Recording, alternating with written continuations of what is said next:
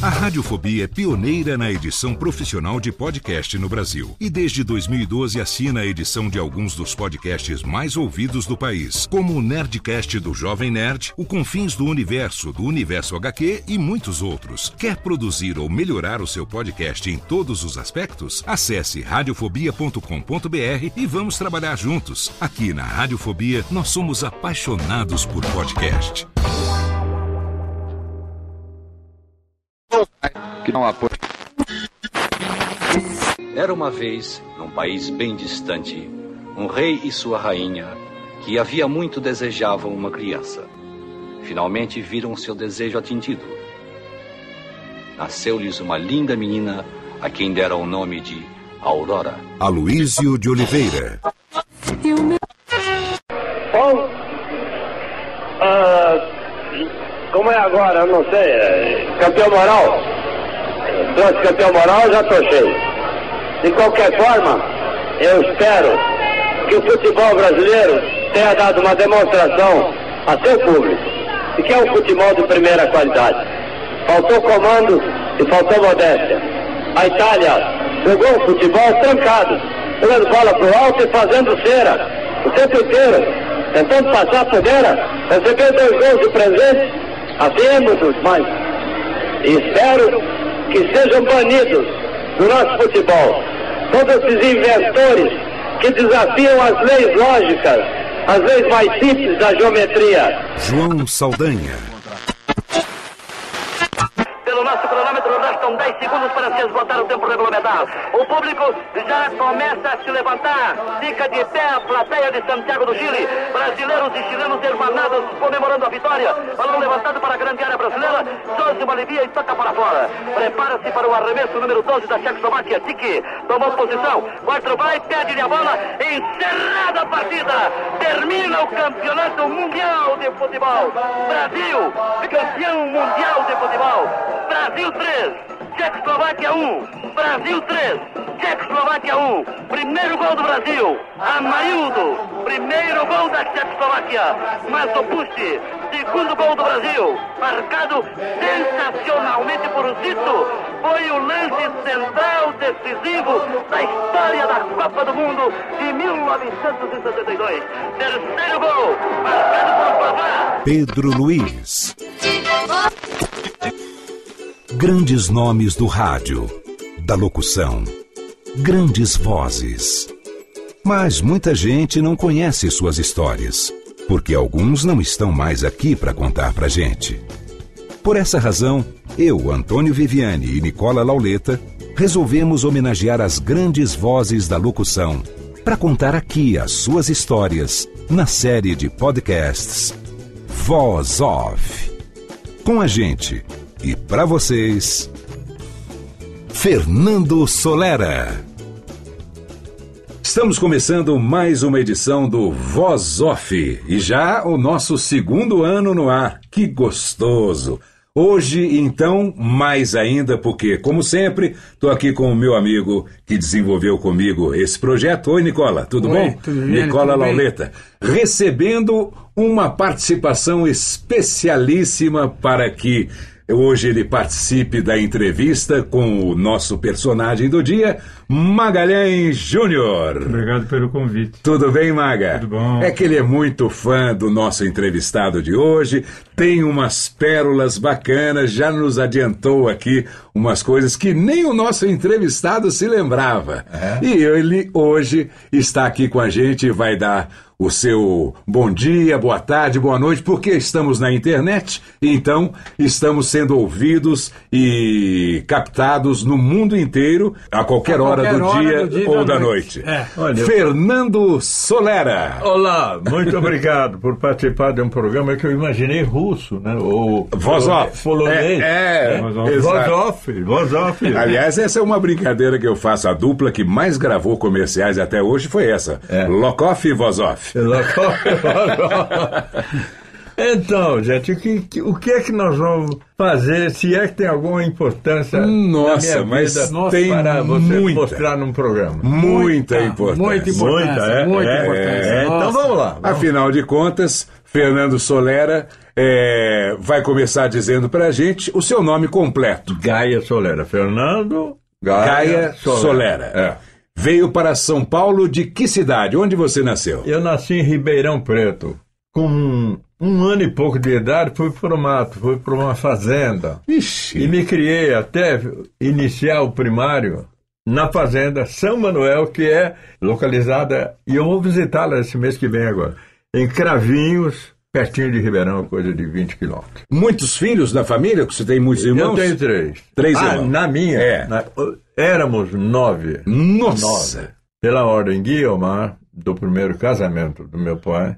Depois vieram todos com a mesma inicial: Celi, Célia, Celina, Celeste e Cecília. certo? Certo. E os homens, Fernando, Flávio e Francisco. A ideia do, do meu pai era que daria tudo certo. Até mesmo se confirmou, porque entre mim e a irmã Celeste, que ainda está viva, tanto quanto eu, entre nós dois nasceu a Marina, que não vingou, como diz o povo lá no Sim. interior. E essa história do rádio, que hoje você está fazendo com a gente aqui, porque isso aqui é rádio, é rádio moderna, é o podcast. Né? O rádio entrou onde na sua vida? Lá em Ribeirão? Por acaso. Mas antes do rádio, entrou o serviço de alto-falante. Verdade, verdade. Ah, então aí, ó. É. Por isso que a gente trouxe uma Quem galera. conhece Ribeirão Preto sabe que temos lá a belíssima Praça 15, que é enorme. E a frente da praça, podemos chamar assim, porque a praça não tem frente, né? Tem uma fonte luminosa no centro, no Sim. um círculo, né? E numa das extremidades, o lindo Teatro Pedro II. E ali, então, nessa praça, eu comecei a minha vida de locutor, que eu era um cara que andava interessado na profissão. Participei de programas de calouro lá na então chamada PRA7, que hoje é Rádio Clube de Ribeirão. E um amigo que foi trabalhar na Voz do Brasil saiu de Ribeirão Preto, o Japão, apelido dele, Nelson Miranda. Ele foi para o Rio e ele me disse: Olha, você não quer continuar como locutor aqui no alto-falante? Eu já falei com o Pacheco, o Pacheco era o proprietário. E eu falei: opa, vamos, vamos nessa. E comecei a trabalhar ali na Praça 15. Você tinha quantos anos, Eu Soleto? tinha 15 de idade. E estou por ali e tal, depois de uns 6, 7, 8 meses. Aí eu me tornei jornalista esportivo lá na, na prática, em Ribeirão Preto, que tínhamos lá a ACLE, Associação dos Cronistas e Locutores Esportivos. Muito bem.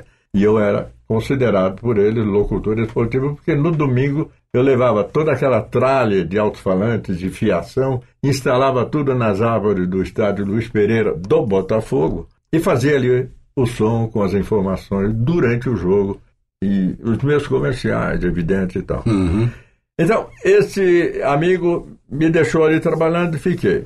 Não passa, aí vem outro acaso. Um colega do grupo da Acle escrevia uma página diária de esporte no jornal Diário da Manhã. E ele prestou um concurso na Receita Federal, foi aprovado. Teria que tomar posse daí uma semana, coisa assim. Lá em Presidente Prudente. E ele me chamou e disse: Você não quer ficar no meu lugar no jornal? Eu digo: Mas como é que é isso, né? Não, é assim, você faz isso, e tal, me mostrou as condições de redação, fazer e tal, as fontes possíveis e tal. Comecei a trabalhar no, no Jornal Diário da Manhã, muitos anos mais tarde, porque eu criei logo uma coluna, assinava, Uhum. assinava Fernando Gaia Solar. Em 81, de 50 para 81, Sim. 31, 31 anos, anos. mais tarde, o então titular do RH da Bandeirante, senhor Amaral, me disse: Você não pode, não tem idade já para se aposentar? Eu falei: Olha, eu nunca pensei nisso.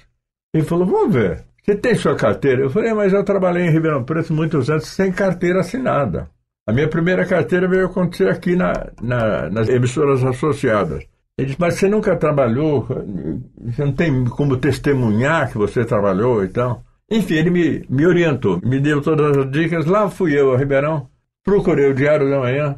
Falei, será que vocês me permitiriam tirar xerox de alguns exemplares por ano do Diário da Manhã, no tempo que eu escrevia aqui e tal? Perfeitamente, está aí à sua disposição. Eu peguei aqueles imensos livros de arquivo, livros, eh, cada ano um arquivão de Sim. 10 centímetros de, de altura, né? De espessura da publicação. E o que, que aconteceu? Fiz as cópias daquilo ali e tal. Entrei no INSS através do senhor Amaral e fui aposentado em 1981, com 31 anos de trabalho como jornalista. Tá Viu certo? só? É, O- o ac- serviu de prova. O acaso na minha vida sempre apareceu. Sim. Quando eu precisava, ele aparecia e resolvia as coisas. Aí, esse acaso aconteceu também quando ia ter os Jogos do Interior. Jogos abertos do interior. Jogos abertos do Acaso interior. de novo, outra vez. Eu Isso no lá jornal, em Ribeirão. Isso- Eu no Ribeirão. jornal, fazendo lá a minha página, fui procurado dentro da Acre mesmo, e o diretor da rádio, locutor-chefe da rádio PRA7 na ocasião, Fuad Cassis, chamava-se ele. Ele falou, você não quer fazer um teste? Porque tem os Jogos Abertos chegando aí, e nós vamos precisar de um locutor e tal. Fizemos em dois.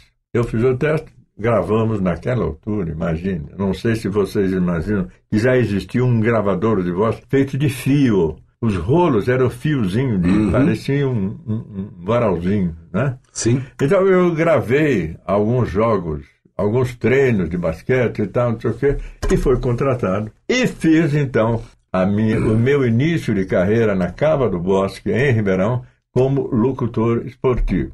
De basquete e voleibol na época, né? Deixa eu fazer uma, uma, uma, Faz, uma faz, partezinha. faz. Quando você foi locutor no estádio do Ah. Botafogo, Ah. você já era São Paulino ou você torcia pro Botafogo e depois você virou São Paulino porque a camisa é igual? Não, nem, nem era só. Eu torcia para o Botafogo, é verdade. É, porque eu. Porque a camisa é primeiro- igual. É, a faixa vermelha para É, um é embaixo e eu- e a preta em cima e ao contrário. Eu saltava o muro do estádio Luiz Pereira, lá na Vila Tibério, para ver os jogos do Botafogo. Naquele tempo não tinha comercial. O comercial estava dormindo, fechado, não funcionava. Então eu ia muito assistir jogos do Botafogo, aquela coisa e tal. Quando eu comecei a narrar esporte, eu já era botafoguense e passei a ser São Paulino por uma razão. Pega um dia o jornal do meu querido amigo, que já, já se foi também, Wilson Brasil, ele lançou, e eu peguei o primeiro exemplar na mão, ele lançou um jornal chamado Equipe. O Wilson Brasil era então comentarista na- nas associadas. E ele fez bastante alarde no lançamento do seu jornal, um tabloide chamado Equipe. Bom nome. E a capa da primeira equipe trazia Mauro Ramos Oliveira. Olha aí onde minha cidade, Poços de Caldas, foi bater no coração do Solar. Exatamente. Minha mãe foi São Paulina a vida inteira porque ela era apaixonada pelo Mauro Ramos de Mauro, Oliveira. então, Cujo rapaz. apelido era Marta Rocha. Marta. Exatamente. Então eu, por causa do Mauro, achei tão bonita aquela foto. Esse cara aqui, ele, aquele tórax bonito, assim, olhando. Bom, Você A não se apaixonou por ele, né? Não. é isso, né? não, não era bem o meu tipo. Ah, bom, ainda bem. Mas e quando joga São Paulo e Botafogo? Olha, deixa eu te dar um detalhe. Eu quero que vocês acreditem. Desde que eu comecei a trabalhar com futebol, isso significa Botafogo, depois São Paulo, pelos anos mais longos da minha carreira, eu me desliguei do, do Solera torcedor. É, valeu. Deixei, deixei O profissional vem à é, frente, né? Passei a encarar a profissão tão a sério que hoje em dia eu até não me dou bem com o pessoal do São Paulo. Não sou inimigo de ninguém e suponho não ter lá nenhum inimigo, mas não, não, não temos assim uma, um, um lío de, de amizade, de, de, aproximar, de proximidade. Entende? Não sou. Então, continuo sendo São Paulino, como sou botafoguense, como foi, por acaso, também, um belo dia, um professor de História, Dr. Romero Barbosa, no Colégio Estadual lá em Ribeirão Preto, me convidou. Ele era, tanto quanto eu, botafoguense. Era do Conselho do Botafogo. Mas uma dissidência política lá se levantou e ele no meio, e ele falou, escuta, vamos fazer uma assembleia lá na Recreativa, queria que você participasse com a gente. Eu já estava no Jornal Diário da Manhã. O que era essa assembleia? Era refundar ou reerguer o velho comercial futebol clube. Porque a minha família era de comercialinos, tios, meu pai e tal. E o comercial naufragou, de repente, num, num, num determinado tempo da sua história e veio à tona novamente em 1954, através de uma assembleia realizada na sede da Recreativa. Tanto se você, amanhã depois, for observar o, o distintivo da Recreativa, é o distintivo do, do comercial. Quando ele desapareceu, criou-se a Sociedade Recreativa de Esportes, lá no alto da cidade de Ribeirão Preto, perto da 9 de julho, e fizeram o mesmo escudo com o nome Recreativa em vez de Comercial Futebol Clube. Então é daí que, por acaso, sou funda refundador do, do comercial. comercial do arquirrival. É do arquirrival, é. É, tô lá na ata, assinei a ata e tudo. Aí vem os acasos, né? Solera tinha um tio, irmão da mãe dele, músico, né? Músico, maestro. Mas espera um pouquinho, antes de você partir Ah, pro tio. desculpa. Depois dessa transmissão dos jogos, Eu segui na rádio trabalhando. isso, fazendo o quê? É, todo domingo era narrador. Narrador esportivo, É. só. Naquele período Uhum. de dias dos Jogos Abertos do Interior, eu passei a ser o narrador titular da PRA7, Ah, da Rádio Clube bacana. de Ribeirão Preto. PR, Aí sim. PRA7, que por sinal foi onde começou Moacir Franco, anos depois. Exato, Moacir Franco, Onde começaria Cleiton Silva, Luiz Silva Araújo. a Luiz Silva Araújo, isso Né? mesmo. Todo esse o pessoal- grande humorista que trabalhava na rádio, chegou a fazer rádio nacional no Rio. já. Aloysio Silva Araújo era o cigano do rádio, então ele fez todas. Todas. né? É. Mas aí o Aí veio o tio. aí vem um tio que estava em São Paulo, É, assim, eu tive uma tristeza muito grande aos 18 anos de idade. Mamãe teve uma. Isso era o ano de 58. Era. Não, antes. Antes. Bem antes. É, é. 50 É, 18 anos, com, com 32 para 18 anos. Ah, você nasceu em 32. É. Então, nessa altura, eu estava fazendo serviço militar. Eu entrei, fui convocado, me apresentei. Logo na primeira semana abriram um concurso para cabo. De soldado, eu já, 15 dias depois eu era cabo. Por quê? Cabo já não era aquele serviço de soldado, que é mais Sim. pesadão. Que é, é de- E, normalmente, o sargento de dia do quartel dá uma encostadinha e chama o cabo e fala, toca aí que eu vou até ali e já volto. E aí a gente dava serviço de sargento dentro do quartel, entendeu? Então já era um privilégio. Eu não passava a noite com o fuzil do lado de fora do quartel, dando aquele plantão. É, de sentinela. Sentinela, né? Sentinela, pois é. Bom, mas então nessa altura eu fiquei privado da minha família toda em Ribeirão Preto. Eles vieram todos para São Paulo, morar aqui em, em um lugar chamado Val Novo, aqui em Santana do Parnaíba. Nessa altura, o Fuad Cassis, aquele mesmo que me convidou para ir jornal. o teste, que me contratou para a rádio e tal, me disse, olha, sua família não vai estar por aí, onde é que você vai morar? Eu falei, não, eu vou pegar uma, uma pensão qualquer, eu vou. Não, não, você vai morar na minha casa. Me levou para morar na rua General Soto, na casa dele. Grande amigo meu, grande amigo meu, Fuad. Então, eu fiquei um ano quase de farda e quando terminei o serviço militar, embora trabalhando no rádio, aquela coisa toda, eu procurei saber desse meu tio, que era músico na Rádio Record. Tio Benedito, eu estou precisando sair daqui e tal. Será que. Ele falou: Não, você quer, quer vir para São Paulo? Olha, você vem, eu vou falar com o Azevedo Neto. O Azevedo Neto era um locutor, locutor-chefe da Record Rádio na, na época. Ele disse: Eu vou falar com o Azevedo e a gente já providencia uma maneira de você vir para cá. Quando você vier a São Paulo, me procura, tá bom? Então, eu marquei lá uma data em que viria visitá-lo e vim. Só que, ao chegar à Rádio Record, na rua Quintino Bocaiúva, ali no centrinho de São Paulo, procurei por ele ele não tinha che- chegado ainda. Ele ia chegar às duas da tarde e eram 11 horas da manhã. Eu já conhecia o pessoal de esportes das associadas, né, da difusora, da Tupi. Falei, ah, eu vou aproveitar essa hora e meia e vou até o Sumaré. Da Record até a Praça da Bandeira, pertinho ali, tomei o ônibus ali para o Sumaré, 55. Chego ali na- no prédio da Tupi, entrei, era quando abriu a porta, entrei na, na sala de esportes, diz o Milton Camargo que era o subchefe, o Aurélio Campos era o diretor de esporte e o, e o- e o- e o Camargo era o, o administrador, o gerente. Quando eu ponho o pé na porta, ele me olha e diz assim, oh, que coincidência, cara. Você ainda está querendo vir para São Paulo? Falei, pô, tô aqui por isso, fui procurar meu tio, mas não me encontrei ainda, vou voltar lá à tarde e tal. Disse, não, não, não, não. Nós temos que contratar um locutor hoje. Mas como? Ele disse, hoje. Um está de férias, o outro está viajando e tal, e tem um jogo de voleibol lá na Atlética São Paulo para ser narrado à noite. Na altura, a difusora se tinha feito a voz dos esportes, era entrando em concorrência com a Jovem Pan. Não era jovem, era Pan-Americana, Pan a emissora dos esportes. Aí então o que eu fiz? Eu falei para ele: olha, vamos lá. E fui fazer o jogo né, de vôlei. No dia seguinte, lá voltei e tal, me contrataram. Nunca mais voltei a Record.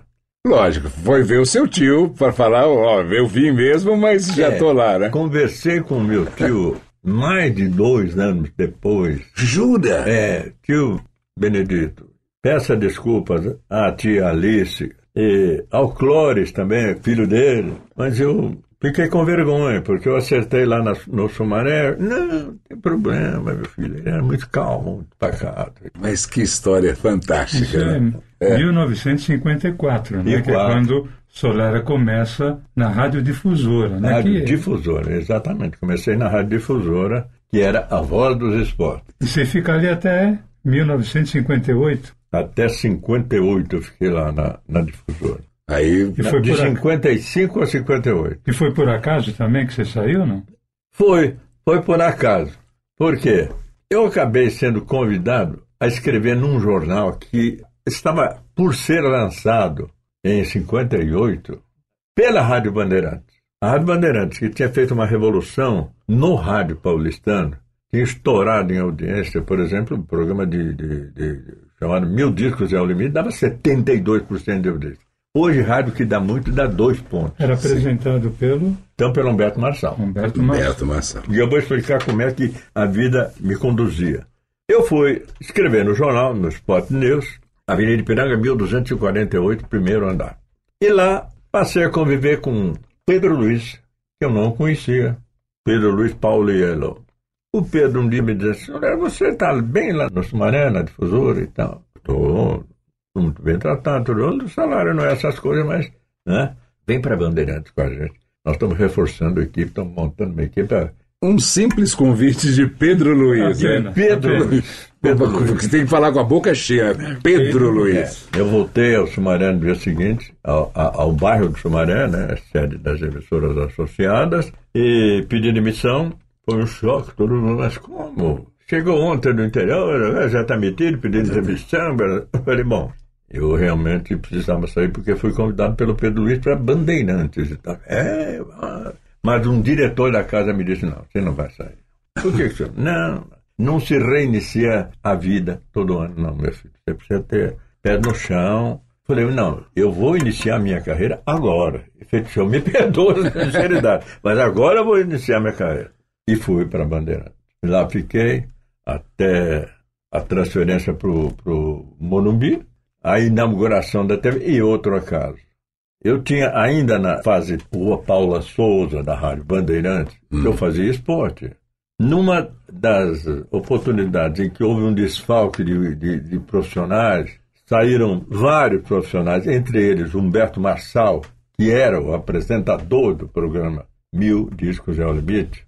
Era um programa de perguntas e respostas. De perguntas né? e respostas muito inteligente. Por acaso, foi criado no Rio de Janeiro esse programa que foi lançado lá com Jorge Cury na Rádio Guanabara, uhum. porque numa certa altura da Rádio Bandeirantes, o Edson Leite me convidou a mim e ao Silvio Luiz para ir com ele para a Rádio Guanabara, no Rio, já que ele estava disposto a implantar na Rádio Guanabara a programação de grande sucesso da Rádio Bandeirantes. Mas é a mesma coisa. Então ele me levou a mim, ao Silvio Luiz, e o René Garibe. E o René Garibe, um operador de áudio muito querido da turma também, que hoje também já não está entre nós. Aí nós fizemos Rádio Guanabara, quando o Jorge Bartoli, discotecário da Rádio Guanabara, pediu licença ao Edson e juntou a todos nós, porque nós, como tendo chegado na comitiva do Edson lá ao Rio, nós éramos consultados em tudo, né? Então propôs lançar um programa que era chamado exatamente Mil Discos é o Limite. E foi lá que nasceu e o autor foi Jorge Bartoli. Ele fazia perguntas para obter respostas que levavam a, a ganhar X discos, era 10 discos, 20 discos, 30, 50, 100, 200, até chegar a mil. Poucos chegaram, mas chegaram. Então, o esquema, a mecânica, a ideia de joguinho era muito interessante. Digamos assim, se fosse hoje, vai. O diretor da empresa tal tem o sobrenome igual ao do governador de São Paulo. Aí vinha quatro opções de resposta. Como é o nome do senhor diretor da empresa tal? É Luiz dos Santos, Luiz Magalhães, Luiz Teixeira ou Luiz Alckmin. Está na cara que você nunca ouviu falar daquele diretor daquela empresa, mas como Alckmin era um nome conhecido, era citado na pergunta, ele respondia certinho e aí ia crescendo, crescendo, crescendo. Aumentando o montante de discos. Quem apresentava no Rio esse programa, na Rádio Guanabara, era o Jorge Cury. O Jorge tinha sido um animador de auditório da Rádio Nacional, monstro na época, monstro de famoso e tal, genial. Mas vocês só gerenciavam a coisa, você não participava da programação. De esporte. Eu participava Ah, da lá de esporte. de Quer dizer que você rádio. ficou no Rio um tempo, então. Fiquei um ano e meio. Mas eu participava na área de esporte. Certo. Nossa convivência era excelente, porque além do Oswaldo Sargentelli, nós tínhamos Carlos Imperial, que Puxa. fazia os brotos comando, levando para aquela molecada toda, na qual se incluíam Roberto Carlos, Erasmo Carlos, entendeu? E o secretário do Imperial, secretário, cara de abrir a correspondência dele, ficava na, numa sala lá, numa mesinha, abrindo correspondência dele, separando e tal, chamava-se Wilson Simonal.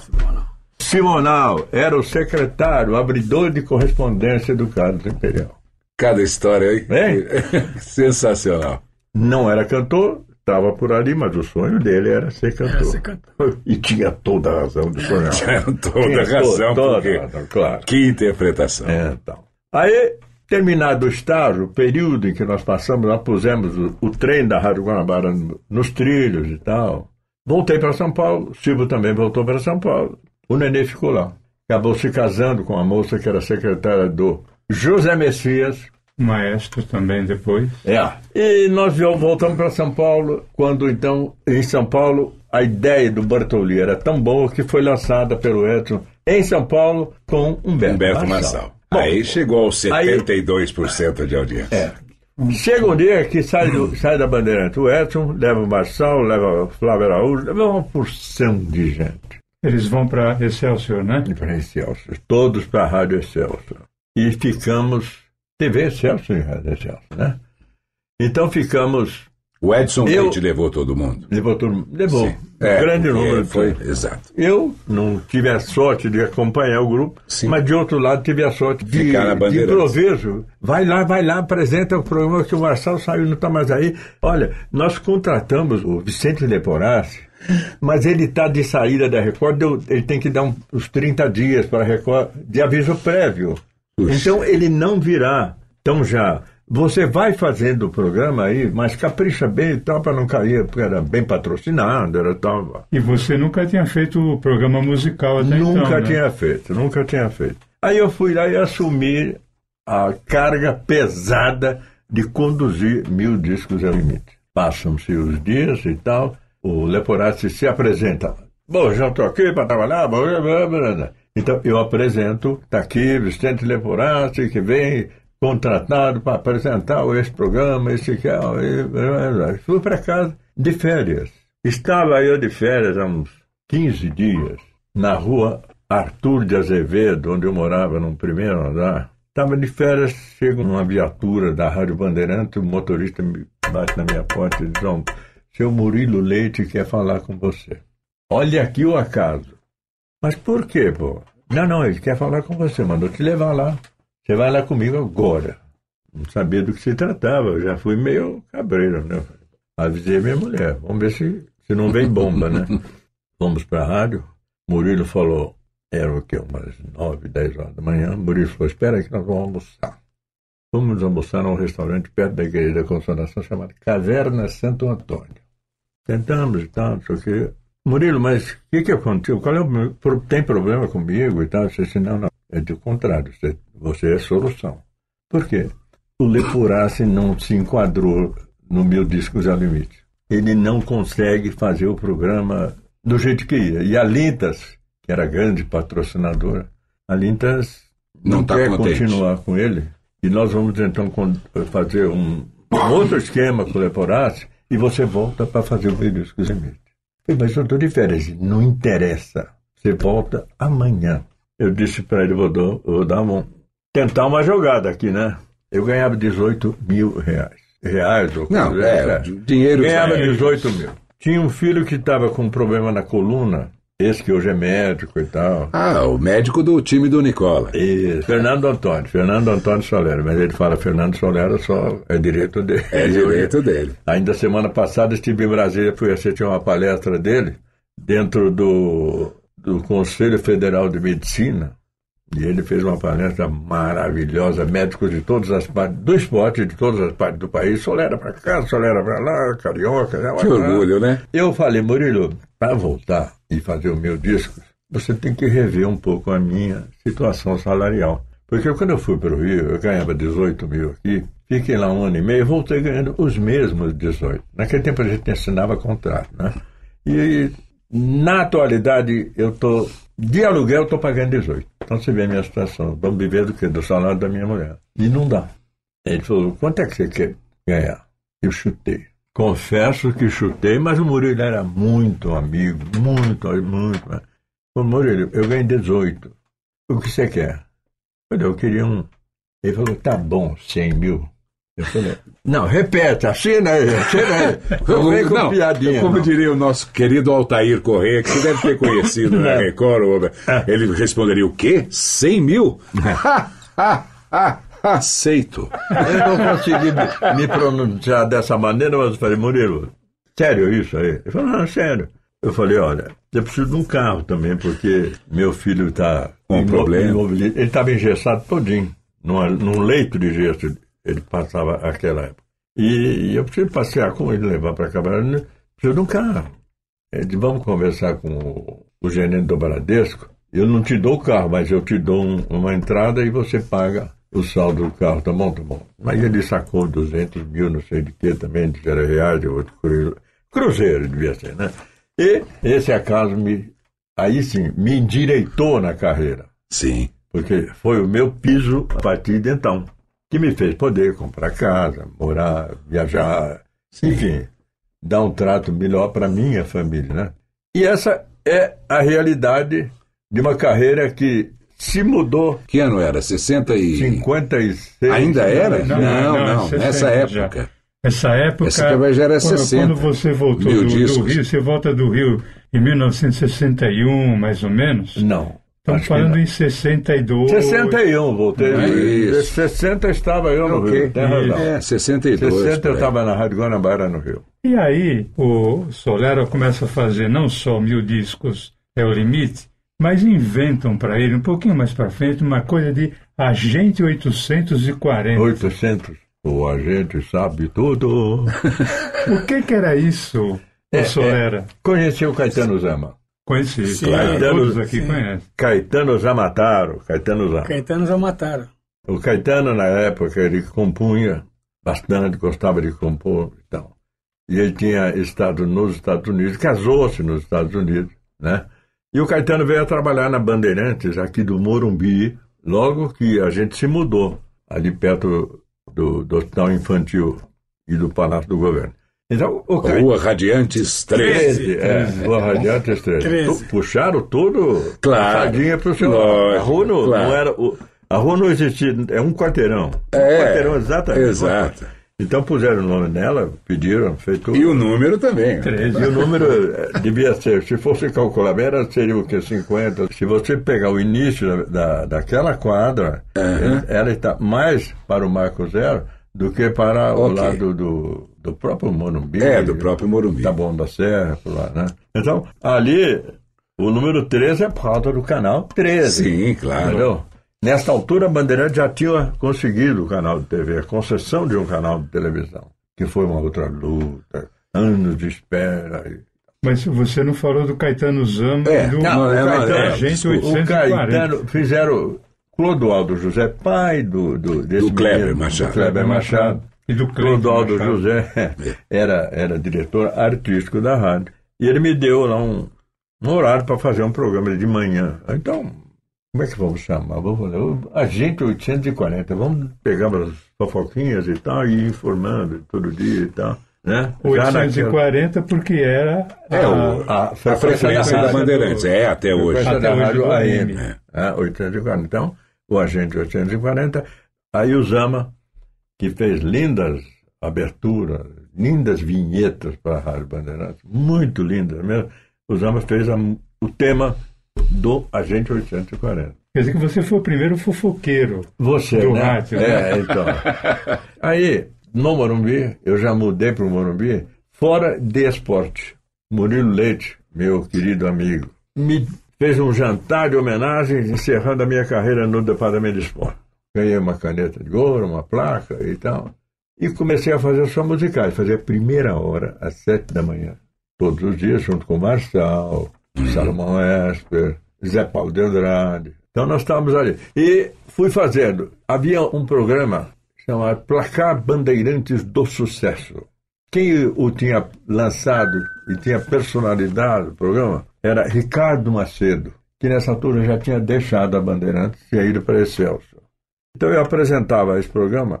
Até um belo dia, não me perguntem a data exatamente, devia lembrar, mas não me lembro, em que às 9 e 12 entra um boy correndo no estúdio. Tá pegando fogo no prédio da TV. O que, que é isso? Saí do estúdio e fui lá, dei uma olhada pela janela da discoteca e você via aquela fumaceira no prédio da televisão, que era a continuação do prédio da rádio. Voltei, pedi o microfone, o operador abriu e eu chamei, pelo amor de Deus, quem estiver andando pelo bairro de Pinheiros, perto da Marginal, chegue até o Corpo de Bombeiros, aí tem uma guarnição aí perto da Marginal, que o prédio da, da TV Bandeirantes está incendiando. E se eu tiver, por acaso, sendo ouvido no próprio quartel dos bombeiros, mandem imediatamente uma guarnição para cá, porque o nosso edifício está incendiando. Nesse dia, a NASA lançava o primeiro homem à Lua, se não me engano, ou a primeira nave Eu me lembro que designaram o Salomão para ir para lá. Salomão estava lá. Salomão Esper foi Salomão para ele. estava nos Estados Unidos, ele não É. estava aqui no dia do incêndio. E assim foi. Os bombeiros de- já apareceram lá com tudo e trabalharam rapidamente, mas foi aquele transtorno, aquele drama, aquela coisa pavorosa no edifício. Puxa vida.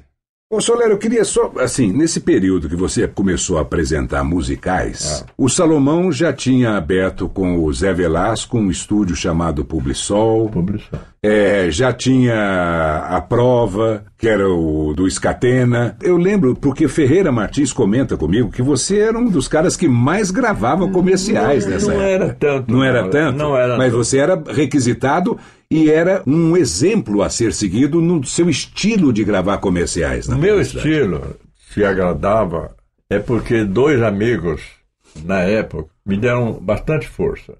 Eu estava na Rádio Bandeirantes, na Rua Paula Souza, e dois amigos, Carlos, que era o administrador do estúdio Gravodisc, o João, que era operador de mesa de som, e um outro moço que era engenheiro, neto de um fazendeiro de Araçatuba, que era o dono que construiu para o genro o estúdio, e eles se associaram a Gravodisc. Então eu gravava bastante ali na Gravodisc. E tinha, por sorte, um cliente fixo, que era as lojas Ducal, que já não existem. mais. Então, Ducal, Ducal, Ducal. Pelo menos- Pelo menos a minha tinha. A gente, tem, a gente tem que lembrar ou senão é, achar. pelo menos uma vez ou duas por mês a gente gravava um spot com ofertas do, do varejo da Ducal. entende? Então eu fiz bastante ali. Eu me lembro que eu- uma vez me apareceu um texto para gravar lá na de Gravodisc, mesmo, numa, numa câmera fotográfica da Kodak. E eu olhei e falei, bom, como é que se diz isso aqui, né? Era Rock Eye. Hot, hot é, Eye. Gancho, uh, uh, Ah, de rock, gancho. rock de gancho. É, Ah, Hawkeye. Hawkeye, né? Hawkeye. Ok, então gravei essa aí algumas três vezes, talvez. Um banco da Bahia, Uma melodia bonitinha que eu nunca mais esqueci. Banco da Bahia, é solidez tranquila. Uma voz de mulher cantando. Gravei um, um, com, eh, o incrível que parece, gravei com a Elis Regina. Só que ela gravou depois de, depois de mim. Eu, era um filme de um tapete, tipo carpete mesmo, né? Certo. E a Elis Regina aparecia no, no filme levantando a ponta do tapete para olhar a marca. E nessa altura eu dizia, Elis, bem baixinho, né? Elis. Ela olhava e começava a dizer, não, é isso, o tapete, blá, blá, blá. Não sei precisar a marca. Sim, não se lembra agora. Não sei precisar a marca. Mas talvez fosse uma conhecida até hoje. Tabacou. Tabacou, talvez. É, talvez, talvez, é. talvez mesmo. Então, apareciam gravações para cidades longe, né? de Outras Sim. capitais, para, porque, É, porque também você aquele era um tempo em que não havia a disponibilidade de estúdios com teco- tecnologia atual, Sim, várias claro. coisas, não é verdade? Tinha que estar presente lá. Se fazer muito em São É. Paulo. Né? Aham. Depois gravei com quem? Com o Claudinho Durante. Ah, o Claudinho Durante, quando ele saiu Ali- da Bandeirantes e abriu o Estúdio Bandeirantes. Estúdio. Ali Ali na rua Cunha Gago. Na rua, mas primeiro ele esteve na- na- no centro da cidade, Ah, perto primeiro- da Vitória e da, e, da, e da Aurora, por ali. Mas depois na, na, na Na Cunha Gago, Isso. gravei com eles algumas vezes lá. O Daí Batista estava Claro, por lá também. sim. Né? Gra- Cheguei a gravar no estúdio, dirigido pelo Marçal, ali, Sonotec. Sonotec. Sim. Sonotec, que era. Olha só como é que é a vida. Eu sou chamado para gravar um, um comercial, um spot desse estúdio que não me deram o endereço. Então, quando eu chego lá, quem era o dono? Rui Aranha. O mesmo que anos antes tinha dito, não começa a vida todo ano, meu Ah, filho. aquele lá da, da, da Rádio Difusora. Ele me reconheceu e falou, como vai você? Você tá bom e tal? Poxa vida, hein? Você cresceu na vida tal. É, você ver. Aquele dia eu estava certo, né? Agora, quem, quem era o titular dali era um monstro sagrado, né? Humberto Marçal, Sim, cuja voz depois o Gelalto, bem parecido muito, com a dele, muito, né? muito. Tinha uns timbres na Bandeirantes, o timbre do Marçal, não só o Elau lembrava muito, mas também o Antônio Carvalho. Antônio Carvalho. Nossa. Ô. Muito. Ó, outro muito dia a gente, para fazer o podcast aqui do Zé Paulo e do Salomão, a gente colocou o dia seguinte à morte do Vicente Leborassi. Então, o primeiro jornal Gente. Tá. E aí a gente colocou a abertura e ficamos na dúvida. Olha, eu liguei pro Salomão, pro Zé Paulo, pro Tá. Ferreira Martins, até a gente descobrir que não era nem o Marçal nem o Elau. Era o Antônio Carvalho, fazendo a, Antônio a Carvalho, abertura Mas do primeiro. É, não, o timbre Nesse demais. dia, nesse dia eu, tomei conhecimento ao lado de Fiore Giliotti e de Mauro Pinheiro, em Londres. Nós estávamos lá para um jogo de seleção brasileira, quando no primeiro boletim da manhã que o Fiore ia fazer, ele recebeu a notícia da morte do Leporati. É.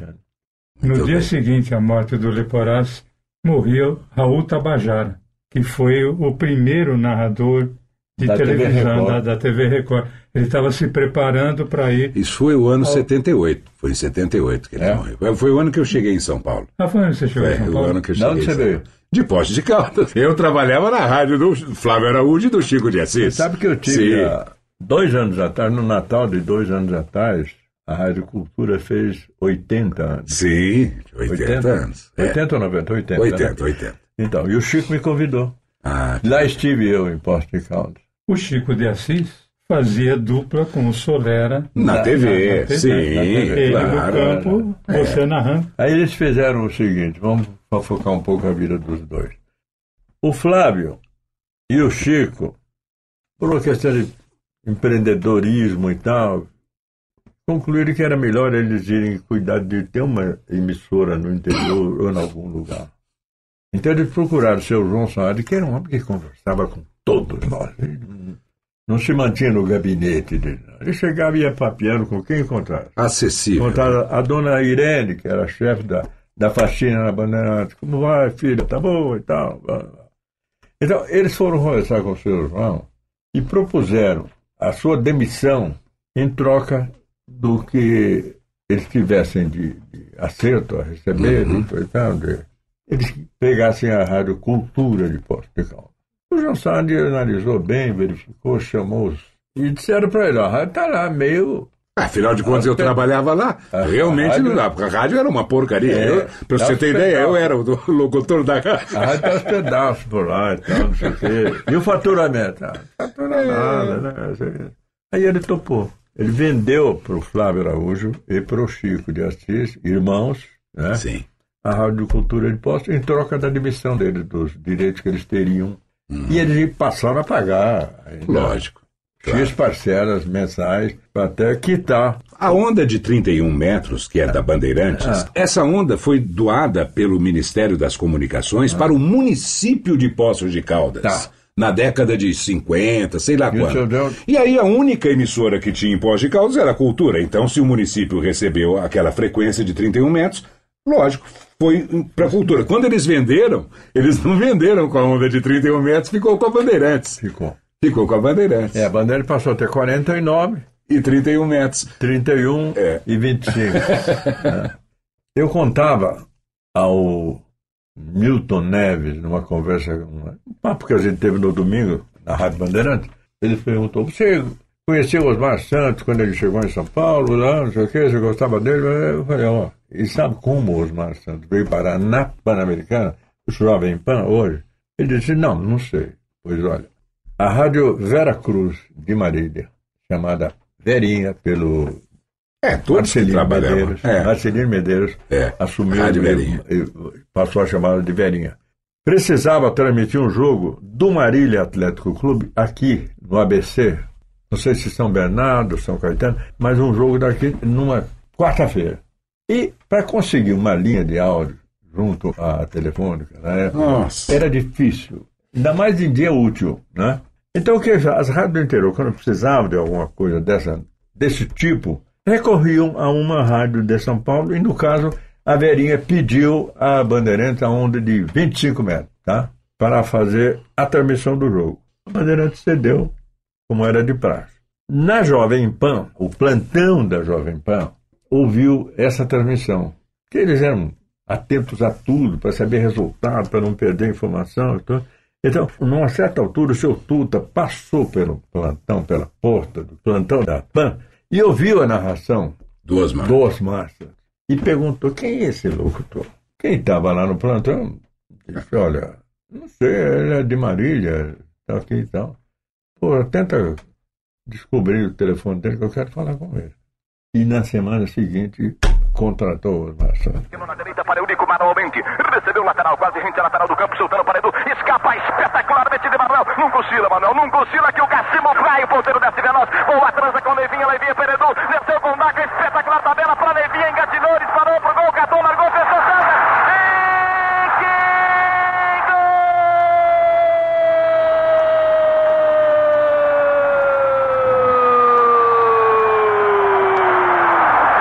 César! O condenado está lá faturando amizade. César, César, alegria, a comunicação autêntica vivacidade do futebol. Ele voltou para conferir. César, o grande artilheiro. César, o condenado. César, a alegria das massas. César, a nova comunicação autêntica do futebol. César, nove é o dele. Não cochila, não cochila, Adalberto. Cochilou, o Cassimo caiu. Ele avisou antes de voltar em campo, goleiros do Brasil. César, você trincha o Mestre Adalberto. Agora vai lá, vai lá, vai lá, Adalberto. Vai buscar!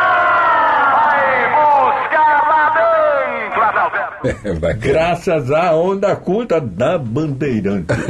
Viu só? que coisa interessante. Demais, né? Bom, deixa eu perguntar para você a parte que você ficou novamente ligado ao esporte no final da década de 60 Fiquei. e de início da de 70, porque eu não aguentava. Eu, eu, eu tinha lá minha televisão em preto e branco e ligava. Eu sabia que um time era o Santos, porque só jogava de branco. e você narrava. E o outro Cruzou era o para. Pelé e o melhor. Por favor, você. Lá. Vai, vai. O melhor futebol do mundo no 13. Ah, que coisa fantástica.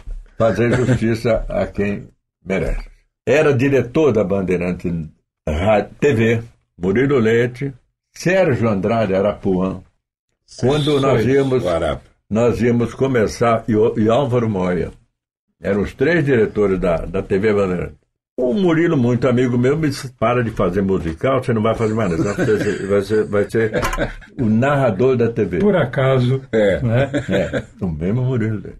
Ele falou: bom, como é que eu vou fazer? Ele disse: eu já conversei com o pessoal da, das associadas, e você vai, o Mário Moraes era o titular da Tupi. Você vai fazer umas gravações junto com o Mário Moraes na Tupi, na chamada Thriller Kill, Ampex, tinha umas fitas largas, né, de 5 centímetros de, de largura, e tinha duas trilhas de áudio.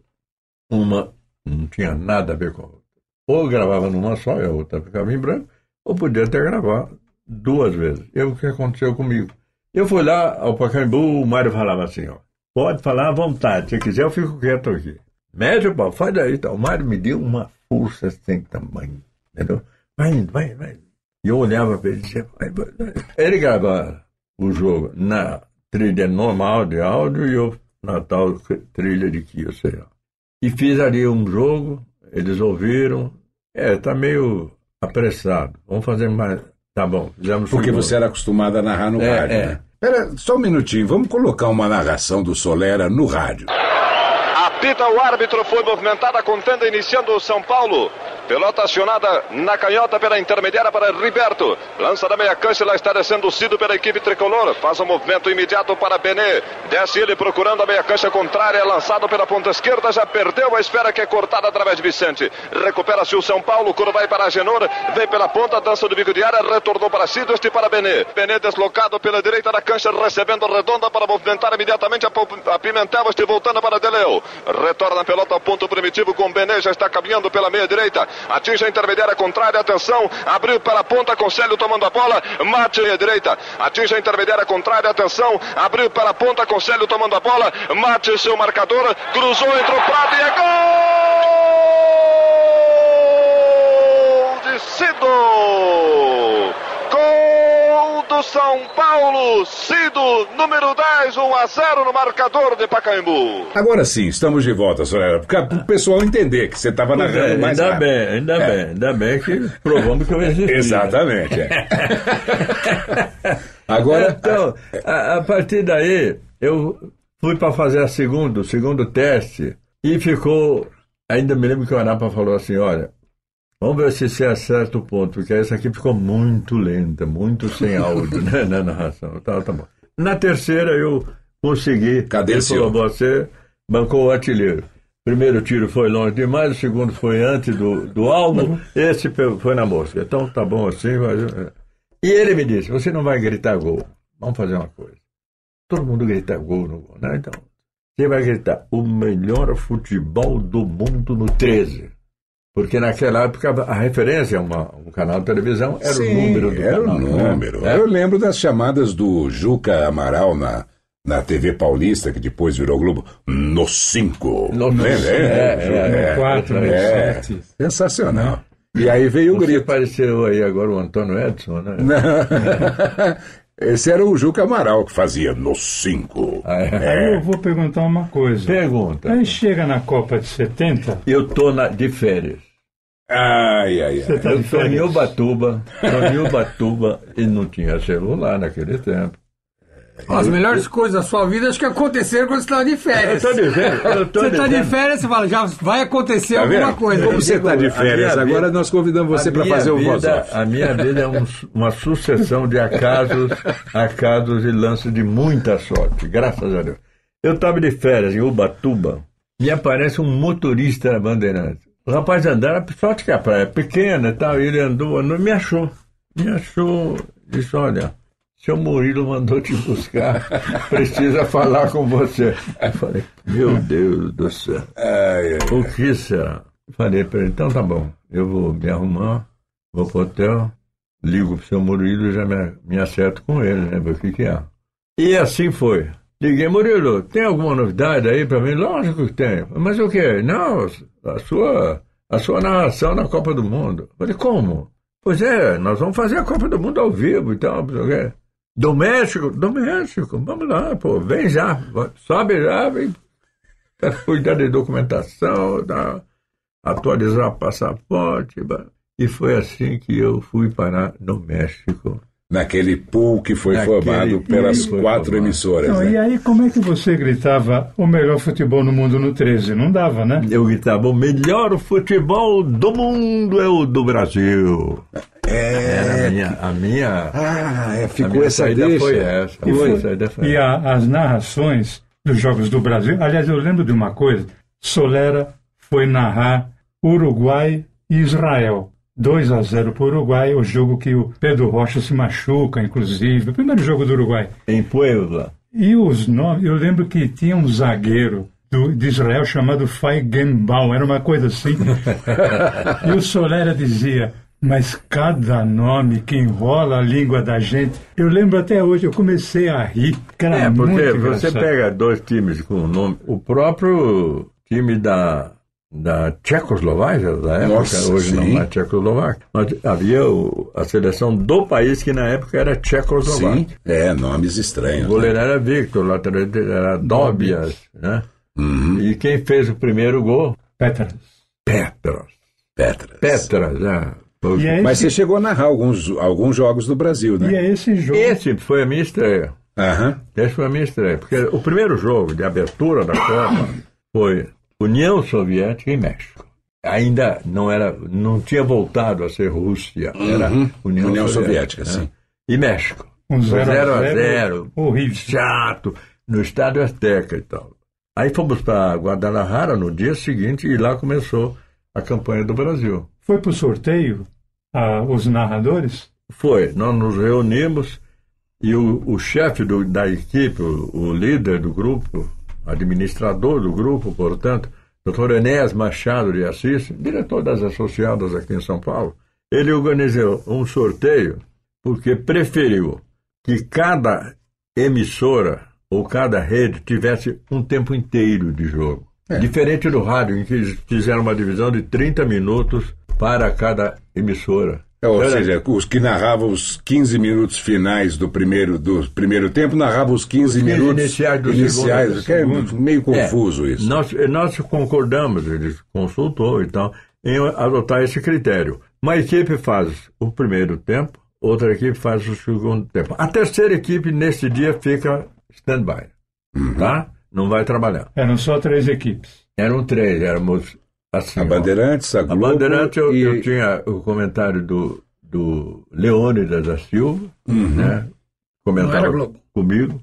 O Chico de Assis era repórter e fazia participação nas gravações do Off-Tube à noite, porque mandavam os tapes para o Brasil à noite. A Globo tinha o Geraldo José de, de Almeida. Almeida, o João Saldanha e A Tupi era o Walter a Tupi Abreu era e o Rui Walter Couto. Abre e, e Rui Porto, e no outro narrador da Tupi era o Duvaldo Conze. Porque do Rio de Janeiro. Era do Rio de Janeiro. É, a Tupi tinha 45 minutos, mas ela dividia em dois. Sim. Porque São Paulo é São Paulo, Rio é Rio. Então, É. Por isso você mesmos. falou quatro. É, eu Quatro falei mesmo. quatro porque É. a Tupi levou duas equipes. É, não, A de São Paulo todo e a do mundo levou. É, e todo mundo levou duas equipes. Ah, é? Você fica uma, uma equipe acompanhando os jogos ao vivo Ah, e outra tá. equipe na cidade do México, na Televisa, Ah, naquele sim. tempo era Telesistema Mexicano, fazia de noite sonorização na geração dos jogos Ah. Uhum. em, em, em, em tape, em off-tube, né? Mas e o Geraldo José de Almeida era fantástico, né? fantástico e o Leônidas me deu a oportunidade de conviver ainda mais com o Geraldo do que, eu, Aham. do que eu pe- esperava até. Por quê? O Leônidas era um cara que economizava muito. Ele não gostava, não gostava de gastar o dinheirinho dele. Estavam no Motel São Jorge, na Zona Rosa do bairro da cidade do, do México. Eu, o Leônidas do meu lado, lá o José Lino, que é de Belo Horizonte, era narrador, e o Chico de Assis. Muito bem. Uma suíte enorme, enorme. Aí o Leônidas, aparece lá um, um amigo do Chico de Assis, de Prudente. Poxa, estou aqui perdido, vim aqui, mas não tem hotel, não tem vaga lugar nenhum, eu tô, o que eu vou fazer, o que não sei o que, patatá, patatá. E nós ouvimos a história, o Leônidas, nós íamos para Guadalajara, ficar 18 dias em Guadalajara. O Leônidas chamou ele de nós e falou assim, você fica aqui na, na cidade do México? E o cara falou, tem que ficar, pô, mas eu não sei onde e tal. Falou, Fica no meu quarto. Fica na minha cama. Pronto. Ótimo. Fica na minha cama. O que, que você acha, Solero? Falei, "Ah, Aí, nós não vamos, nem eu, vou- nem eu você, e, e você vamos estar aqui. Né? E o Leandro negociou com ele 10 dólares por dia para dormir na cama dele. Sabe? Pô, mas é a cama do Diamante Negro, né? É, mas não o é uma rapaz se, qualquer. se deu por muito feliz, né? Claro. Por 18 dias ele ia ficar ali. Mesmo que ele fosse a Guadalajara ver algum jogo, ele ia e voltava. Porque a cama dele estava ali no Hotel São Jorge. Bom, no avião, aí como, ok, fecharam o negócio lá, acertaram as contas e tal. Embarcamos no dia seguinte. No avião, o Leônidas estava lá na frente e eu tô. Ele veio para mim, até me apontando e disse assim, você não faz questão de ficar com o Geraldo José de Almeida em Guadalajara? Mas como? Eu tenho ele e o João Saldanha. Disse, "Não. Descobri que o Saldanha vai ficar no Hotel Hilton. O, o jornal Esto reservou uma, uma habitação para o João Saldanha no Esto. E o João vai preferir ficar no Esto, no, no Hilton. Então o Geraldo vai ficar sozinho na suíte da Globo, na suíte Fontana, que era o nosso. Tudo bem, e aí? Ele disse, não, se você topar.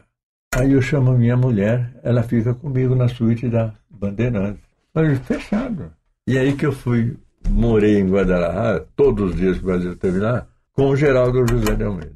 né? Que coisa. O que ele criou, né? É, de, de, de- Não, o Geraldo. de- acabava o jogo, a gente voltava pro hotel, aquelas ruas cheias de gente, esperando passar o ônibus da seleção brasileira. Parecíamos que nós estávamos numa cidade brasileiro. brasileira fanaticamente motivada, né? Por- Puxa Bom, vida. então, aquele povo. tá- Chegamos no hotel, o Geraldo abria a geladeira, tirava uma cerveja, abria. Sola, Sola, esse Brasil me mata, Sola. Abria a janela da, da, da suíte e gritava: Brasil, Brasil, Brasil. Cara, mas que delícia, que delícia. Conviver Que com bola, bola. Que Olha lá, olha lá, olha lá, no placar. Na que vai acabar O R é o É, placar. Solera, você pega o primeiro jogo do, do Brasil, é Primeiro o primeiro tempo. tempo, É, Tchecoslováquia, É. a Tchecoslováquia está ganhando de 1 a 0, de 1 a 0. né?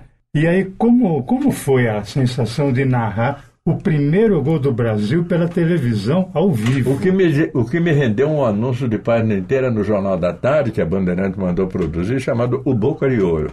Por quê? No momento da falta ali à frente da área da Tchecoslováquia, Rivelino. começaram a fazer a barreira de cadê o Rivelino? Cadê o Rivelino? Quando, quando sai a falta, ele já começa a gritar. é, Ah, né? sim. Quando o negão cai no. Negão, com todo respeito, nossos big afrodescendentes, o Pelé, quando ele cai no chão, que ele recebe a falta, você já começa a Começa a gritar: gritar. cadê o Rivelino? Cadê o Rivelino? E o Rivelino veio com aquela canhotinha santa dele, né? A canhotinha santa apelidada pelo Geraldo José de Almeida de patada atômica. Esperando a estrada, voltou. Atenção. Boa marcação da defesa. Não há chance, caiu o Pelé. Onde está o Rivelino? Onde está o Rivelino? A barreira é enorme. Lá vai Ribas.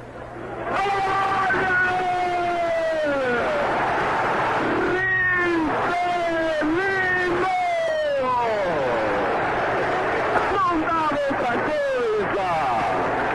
Não dava outra coisa, Leônidas! Rivelino! E fim de papo um a um! Por falar em Rivelino, não posso deixar de citar 74 na Alemanha, Brasil e Argentina, uma falta, o Jairzinho se meteu no meio da barreira. Hum. E os jogadores da Argentina não, não puseram ninguém atrás dele, ingenuamente. O Rivelino veio para a bola, o Jairzinho se jogou no chão e a bola passou no buraco que o Jairzinho deixou na barreira. E foi gol do Brasil. né? Quer dizer, você narrou o primeiro gol do Brasil na Copa do Mundo, Tá, tá, né? tá. Aí chega na final, nos 4 a 1 Isso. você faz o segundo tempo. Inclusive o, pro- o, o lance do Pelé, que ele sai da bola e percebe a chegada do Carlos Do Carlos Alberto. Alberto. Deu aquela roladinha de bola que o Carlos Alberto. Nossa, Né? o 4 a 1 Estufou a rede 4 Clodoaldo, o povo tá cantando aí uma despedida. Olha isso! É dessa maneira que Copa! É com esse time que se ganha a Copa. Lá vai Jairzinho agora na ponta canhota. Passou inteira. Jogou pelo miolo. A Pelé, tira braço à direita. Carlos Alberto, atenção, atenção, olha lá.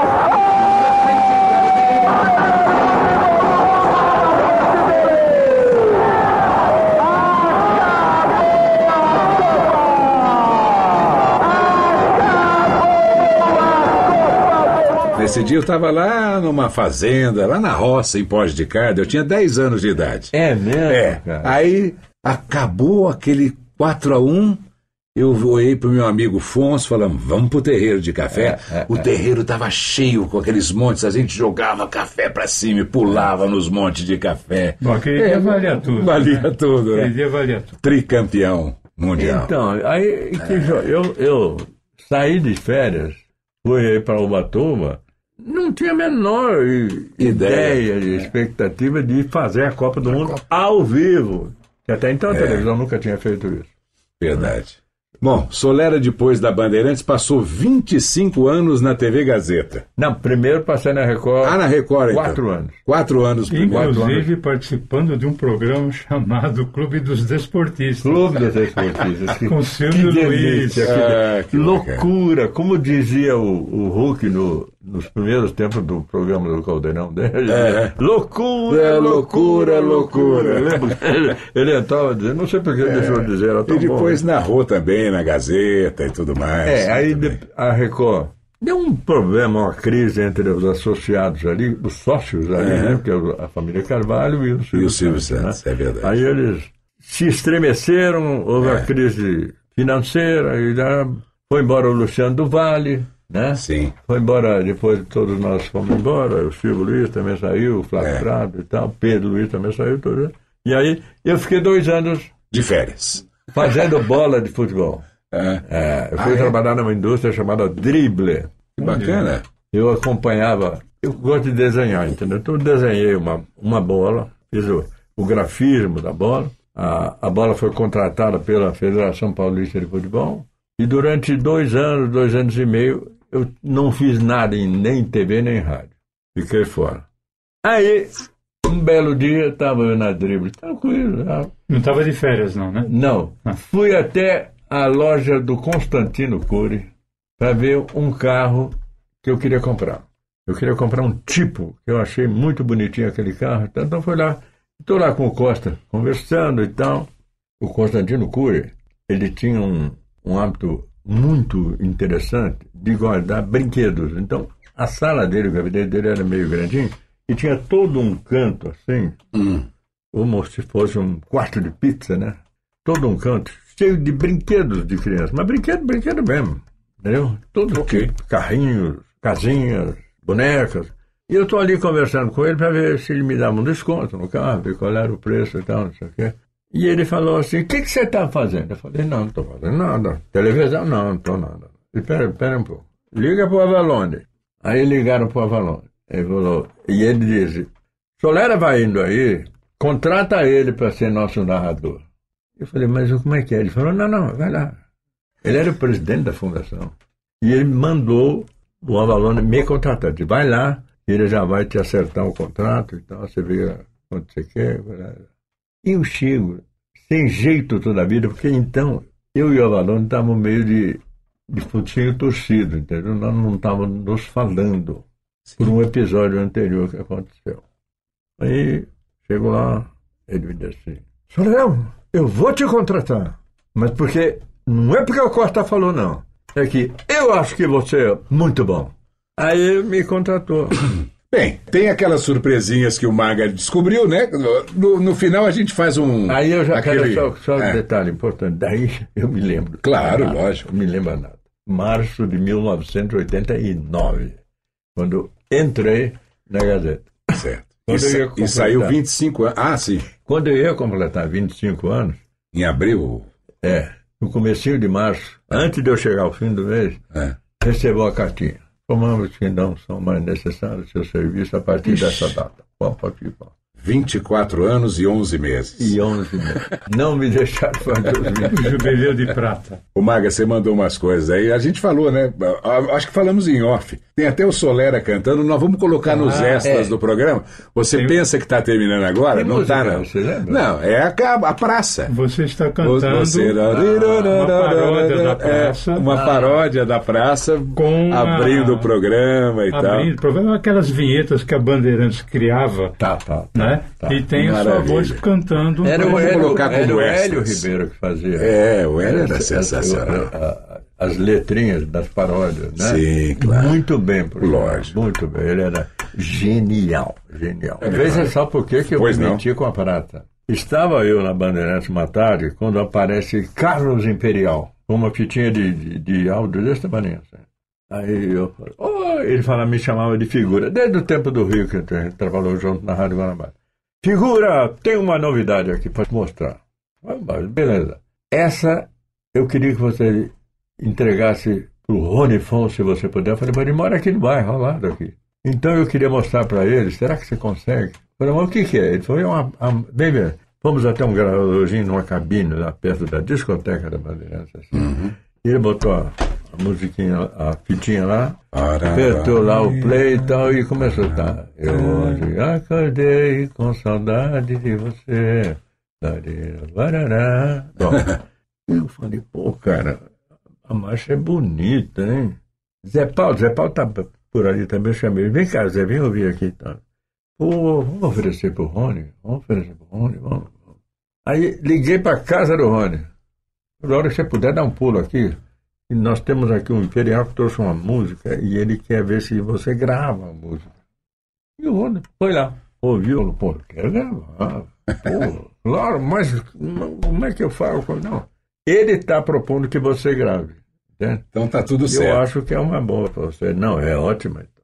E o Rony até hoje fala contra esse- esse episódio e diz assim, foi o meu maior sucesso, a praça. E realmente, uma coisinha linda, né? Bom, depois dessa história, então não vamos esperar nem os extras. Vamos colocar o Solera é. cantando a paródia da A praça. praça. Exatamente. É boa, é.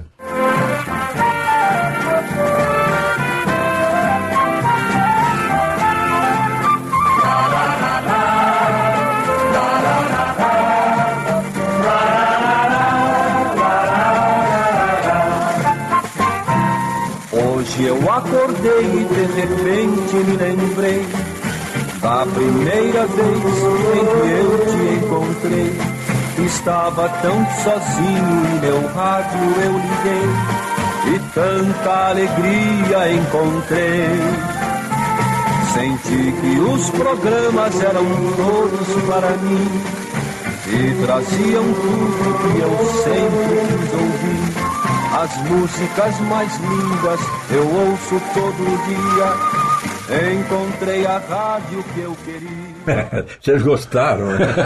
Gostamos muito e muito mais ainda da sua presença aqui conosco. É, é permitida para menores? É permitido para menores, é? para tudo, para tudo, para todos Pra todos que acompanharam sua grande trajetória no rádio, na televisão e na publicidade, Solera. Muito obrigado por aceitar nosso convite Imagina. e deixar registrado aqui para sempre, É. porque isso tá, vai, vai ficar para sempre é, a sua história no nosso papo assim simples, mas que a gente gosta de receber mesmo as pessoas de grande sucesso e talento como você. Bom, eu quero que vocês então aceitem o meu melhor agradecimento. Uma amizade que se manifeste dessa maneira realmente é uma- amizade legítima, verdadeira. Me deixa muito feliz. Vocês acabam de me deixar muito feliz. Alguns momentos da minha vida foram emocionantes e este passa a ser mais um. Do alto dos seus 85 anos, 85. as palavras do nosso querido Fernando Serrano. Éramos nove irmãos, restamos, Pois é. restamos dois. Magalhães Júnior, obrigado por participar com a gente. Quem Deixa um abraço aí para os nossos ouvintes. Eu que agradeço pelo convite e pela oportunidade de estar aqui com o Fernando Solera. Maga, nós somos é a emoção dele, aliás, todos nós, né? Todos nós, todos nós, né? Nicola, muito bom, né, meu É irmão? muito bom, muito bom. Muito Valeu, bom. Nicolau. Muito bom. obrigado pela sua Deus presença. lhes pague por tamanho. Nossa, nós aqui, nós aqui generosidade. agradecemos. Nós aqui agradecemos. Nós aqui E agradecemos. até o nosso próximo Voz Off. Todo mês você sabe, tem um novo por aqui. Um abraço, obrigado. Depois eu obtenho uma cópia? Sim, claro. Então tá bom. Vai ter uma Copa de você cantando. Isso aí. Completa. com Tudo. Ai, ai, ai. Que bom.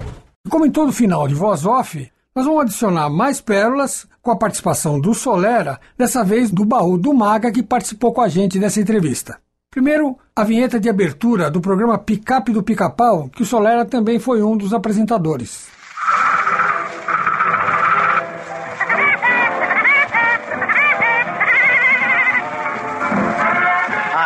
Rádio Bandeirantes de São Paulo está iniciando O picape do pica-pau. Duas horas alegres com muita música e muitos prêmios para você.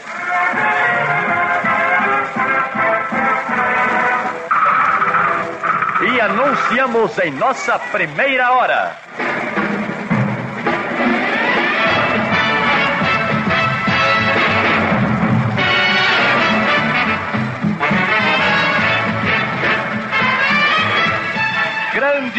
Atrações bandeirantes para Rivo, a fabulosa de São Paulo. Rivo. Rivo. Grandes atrações bandeirantes tem a produção de Ricardo Macedo e a apresentação de Fernando Solera, que aqui está para assumir o comando do programa. Nesse tempo que nós estamos de Copa do Mundo, a grande novidade é o VAR, que é o Video Assistant Referee. Se ele existisse nos anos 60, veja o que aconteceu numa narração do Fernando Solera. Só para esclarecer, nessa época havia um costume dos repórteres de campo narrarem os escanteios e muitas vezes eles acabavam narrando gols. Mas nessa gravação que o Solera narrou numa transmissão do Pedro Luiz, aconteceu um gol que o juiz não marcou. Vejam vocês que falta fazia o VAR. Zequinha vira pela direita, tem um ponteiro colocado. Gildo passa entre três homens. Boa bola para Gildo, vai fuzilar, cruzou, bateu em Calvé e saiu pela linha de fundo. Tiro de canto para o Palmeiras bater por intermédio de Gildo. Alencar sorridente, engraçado, ele está sempre bem-humorado, centroavante do Palmeiras. É uma simpatia, o Alencar. Vem aqui, conversa com o Calvé, pergunta qualquer coisa depois a Mauro, toma a posição e olha pra bola agora. Prepara sentar o Gildo, correu, bateu pequena área, salta Gilmar, entrou no gol com a bola! Entrou no gol com a bola, foi gol e o juiz já ouviu! A impressão que nós tivemos daqui, vamos relatar depois, enquanto a bola prossegue. Dalmo cabeceou, voltou para Tiburcio. Tiburcio tentou o cruzamento, sai Gilmar, toca de munheca, alivia a situação, põe para a altura da linha intermediária, entregando de presente a Pelé. Quando Pelé recebe o balão, está Zito. Zito recebendo o couro, no pivô tenta descer, é cercado por dois e recebe falta. A torcida do Palmeiras protesta.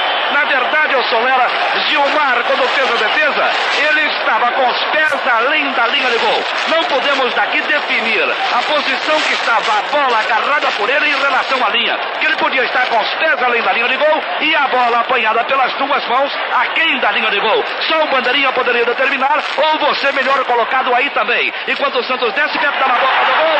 Gol de Coutinho! Um lance confuso enquanto nós procurávamos analisar a jogada da defesa de Gilmar com os pés além da linha de gol. Desceu o Santos Futebol Clube pela esquerda. Valdir foi participar do lance. E para fechar com chave de ouro, os outros dois gols que o Boca de Ouro narrou na final da Copa do Mundo de 70, na vitória do Brasil contra a Itália por 4 a 1. O segundo do Gerson e o terceiro do Jairzinho. Aí sai Jair para receber. Pelo miolo, procura Jair a caminhada. Escondeu a bola, deu a Gerson, atenção. Tentou. Exatamente.